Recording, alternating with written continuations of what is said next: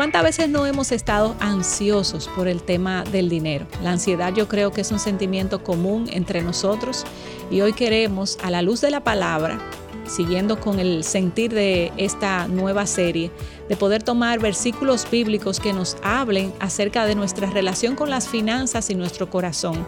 Y hoy queremos hablar de este tema de la ansiedad. Chacho, ¿cómo estás? Bien, gracias a Dios. ¿Tú has estado ansioso alguna vez sí, por claro, el tema del dinero? Claro, he caído en, ese, en esa emoción eh, negativa, por así decirlo, y, y que llena a uno de inquietud y preocupación, por así decirlo. Así es. Y yo quiero definir brevemente lo que el diccionario habla acerca de la ansiedad para que tengamos claros ese concepto de qué es la ansiedad. Y es, no es más que un estado de agitación o de inquietud o una zozobra o una preocupación que afecta nuestro ánimo, muchacho. Uh -huh. Y no sé si, si, te parece bien esa definición. Sí, sí, sí. Eh, la palabra preocupación quizás es la, eh, el sinónimo más cercano de lo que queremos eh, comentar hoy.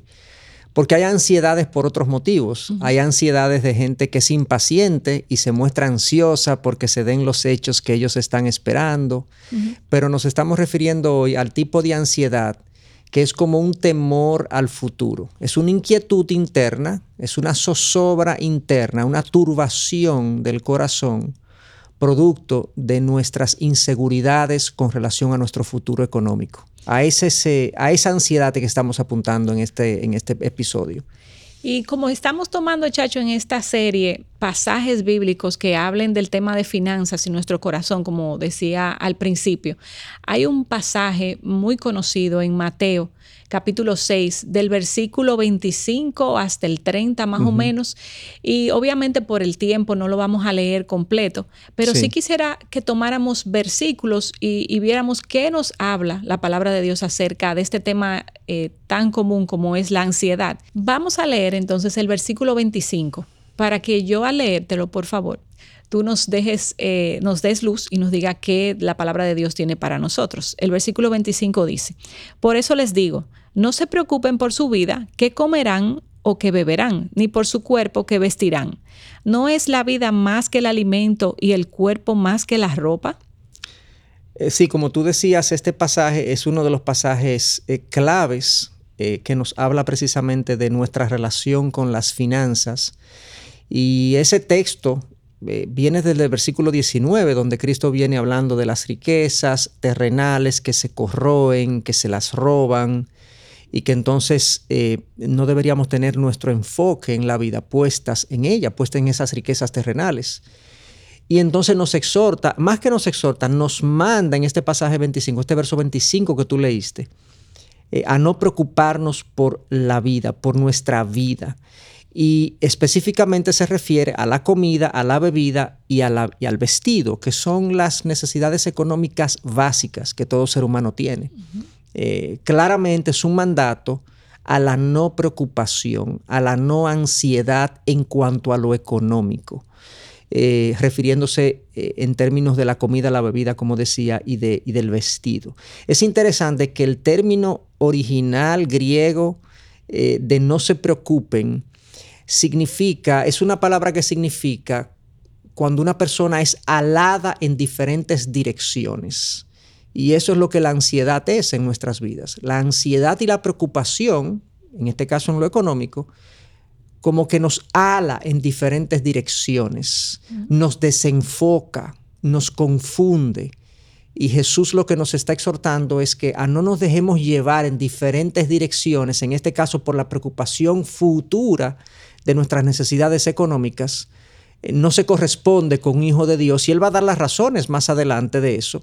Pero en este primer verso lo que vemos es, es un mandato a la no preocupación, a no ser alado en diferentes direcciones por los asuntos económicos futuros. Básicamente esa es la, la, enseñanza de ese primer verso. Exacto, y pudiéramos decir, bueno, eh, es una prohibición de parte de Dios diciéndonos... Eh, no se preocupen porque, y, y, eso lo responde el versículo 26, claro, y aquí claro. creo que quizás uno, el primer principio que pudiéramos eh, uh -huh. revelar o sacar de aquí, lo vemos en el versículo 26, te lo voy a leer. Uh -huh. Miren las aves del cielo que no siembran ni ciegan, ni recogen en graneros, y sin embargo, el Padre Celestial las alimenta. ¿No son ustedes de mucho más valor que ellas?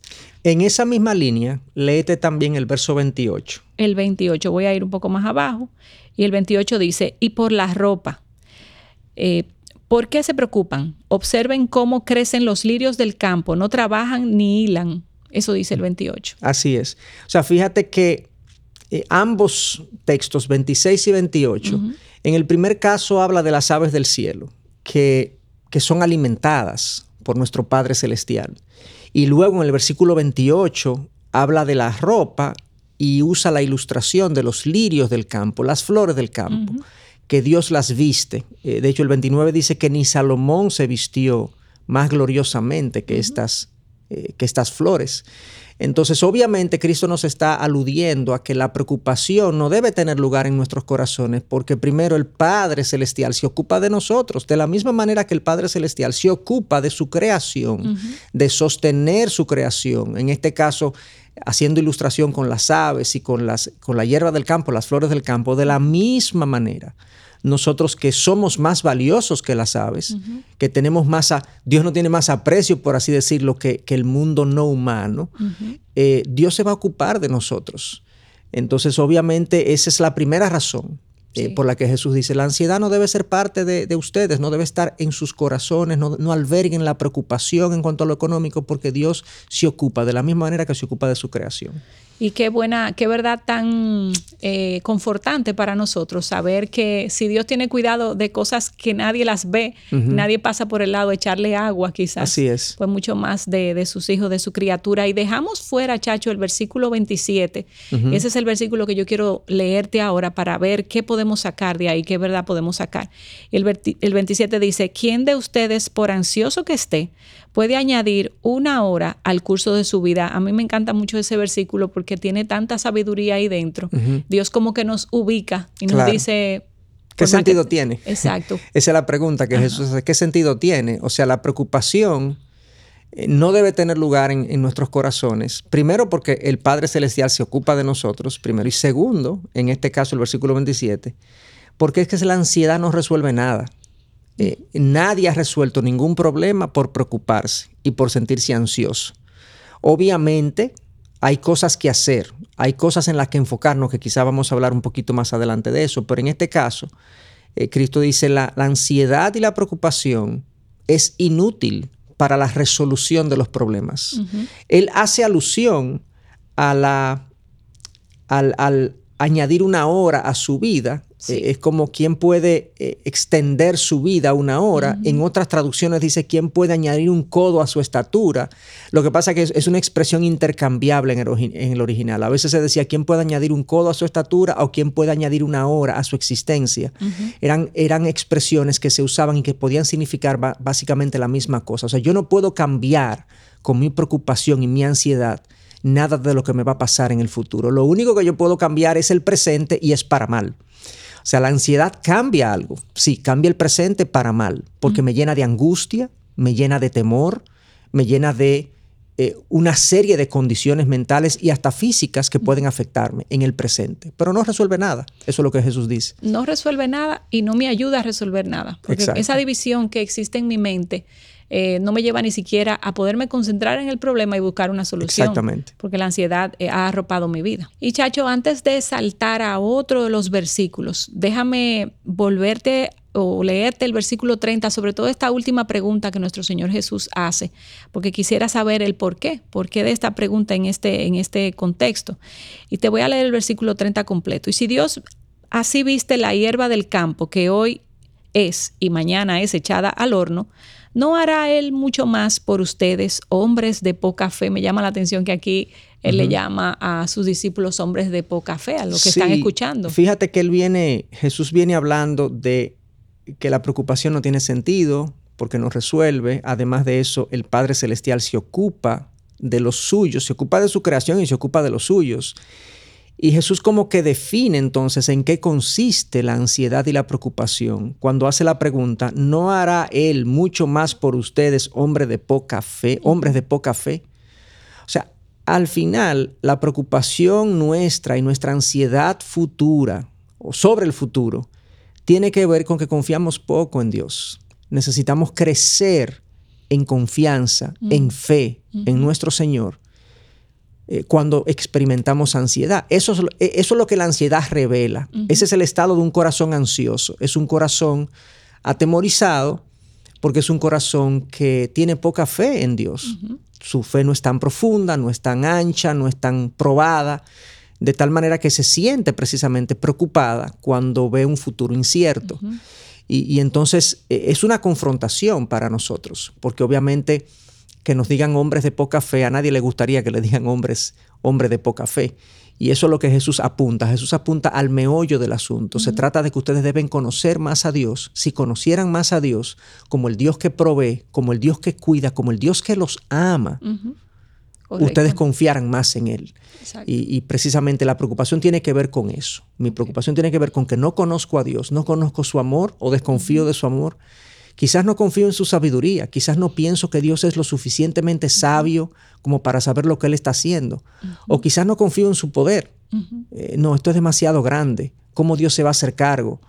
Eh, a veces lo veo ausente. Entonces, ya sea que, que desconfíe de su amor, ya sea que desconfíe de su sabiduría, o ya sea que desconfíe de su poder, cualquiera de esas áreas que, en las que yo desconfíe de Dios me va a llevar a un estado de preocupación y de inquietud. Y de ahí entonces la pregunta de Jesús, hombres de poca fe, de poca confianza en Dios. Y esa falta de fe, eh, Chacho, que quizás muchos de nosotros hemos experimentado, creo que no es nada ajeno a todo el creyente, incluso es una, una falta de conocimiento de nuestro Señor, pues debe ser sanada con eh, la ingesta, me gusta usar esa palabra, la ingesta de la palabra de Dios, porque es ella la que dice Romanos 12 que cambia nuestra mente y no nos conforma a, los pensamientos del mundo que son los contrarios a los de Dios. Entonces, en ese sentido, Chacho, voy a saltar, leímos el verso 30, pero voy a leerte el verso 32 para ver si tú puedes darnos entonces otro principio. Y dice así, porque los gentiles buscan ansiosamente todas estas cosas que el Padre Celestial sabe que ustedes necesitan todas estas cosas. Así es. Bueno, ya dijimos, eh, el primer, la primera razón por la que no debe haber ansiedad es porque el Padre Celestial se ocupa de nosotros. La segunda es, como leímos en el versículo 27, ¿quién de nosotros puede añadir una hora a su vida? La ansiedad nada cambia. Y en este caso, eh, lo que Jesús hace alusión es que la preocupación es una emoción eh, básicamente del que es mundano, del que no es creyente, del que no es hijo de Dios, el que no tiene ningún amparo, por así decirlo, el que no puede acudir al Dios proveedor. Eso es una preocupación característica de la mente que vive sin Dios. Eh, bíblicamente diríamos, eh, y en un lenguaje bíblico un poco antiguo, de la mente impía, que, que no tiene a Dios en cuenta. Dice el versículo 32, como tú leíste, los gentiles buscan ansiosamente todas estas cosas. O sea, la vida de la persona que no tiene a Dios se caracteriza por una búsqueda ansiosa de, los bienes materiales, de acumular, de tener, por un lado, para disfrutar de todo lo que este mundo tiene que ofrecer, pero por otro lado, para acumular lo suficiente como para sentirse tranquilo, e, en paz, Piensa el gentil, piensa el mundano que cuando acumule lo suficiente se va a sentir tranquilo. El asunto es que la riqueza no, no calma la ansiedad.